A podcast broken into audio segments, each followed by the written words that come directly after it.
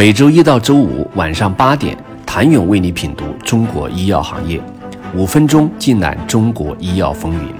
喜马拉雅的听众朋友们，你们好，我是医药经理人、出品人谭勇。医药分家将成为必然趋势，中国的医药行业也要走这条路，所以大的品牌药企都很注重对 DTP 药房的建设。一些跨国药企在 DTP 药房的布局常常是四五个产品的组合，也让他有这个筹码去驱动药房提高服务，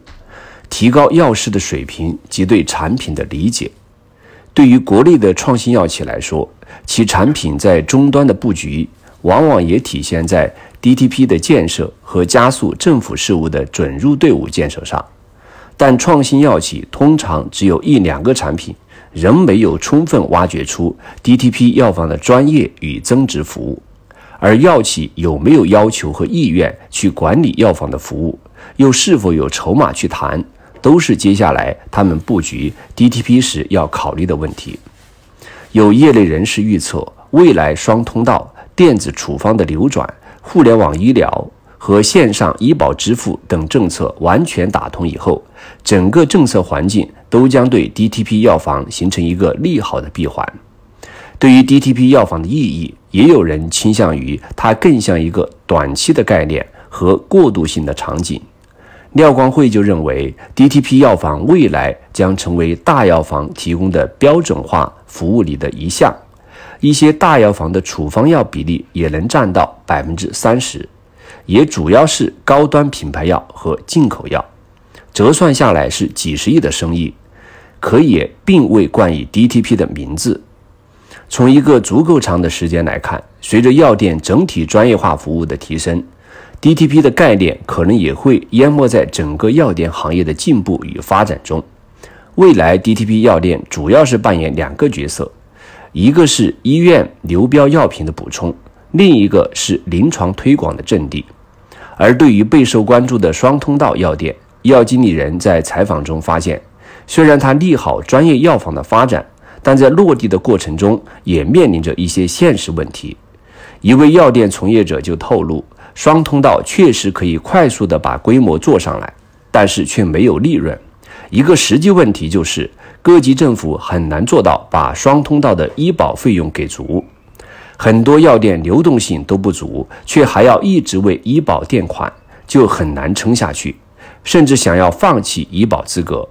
还有的药店为了解决这一问题，不得不在双通道药店旁边再开一个 OTC 药店，仅将前者作为一个客源才能活下去。这些都带来了落地难题。在城市零售从红海变血海的过程中，药企也在慢慢改变销售的策略。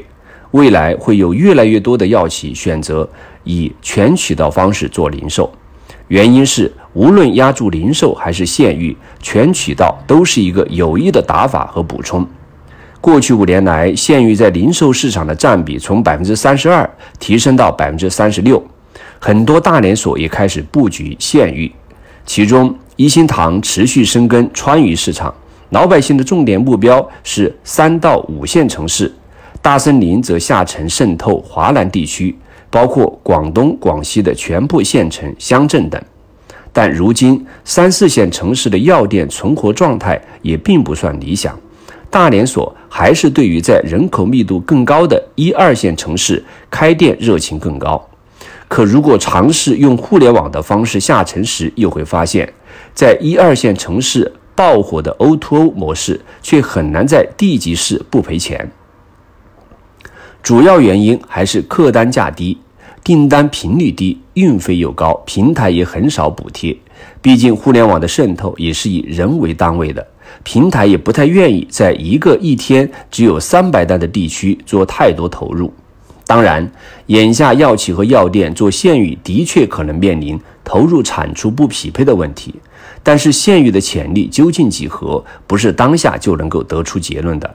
如果现在不做前瞻性的投入，不做市场塑造，等分级诊疗等若干政策几年后打通了，想介入就根本没有基础，也没有机会了。所以，是否布局县域，关键还是看企业手里是否有适合打在县域里的牌，是否适合布局的产品。谢谢您的收听。想了解更多最新鲜的行业资讯、市场动态、政策分析，请扫描二维码或添加医药经理人微信公众号“医药经理人”——医药行业的新闻与资源中心。我是谭勇，周一见。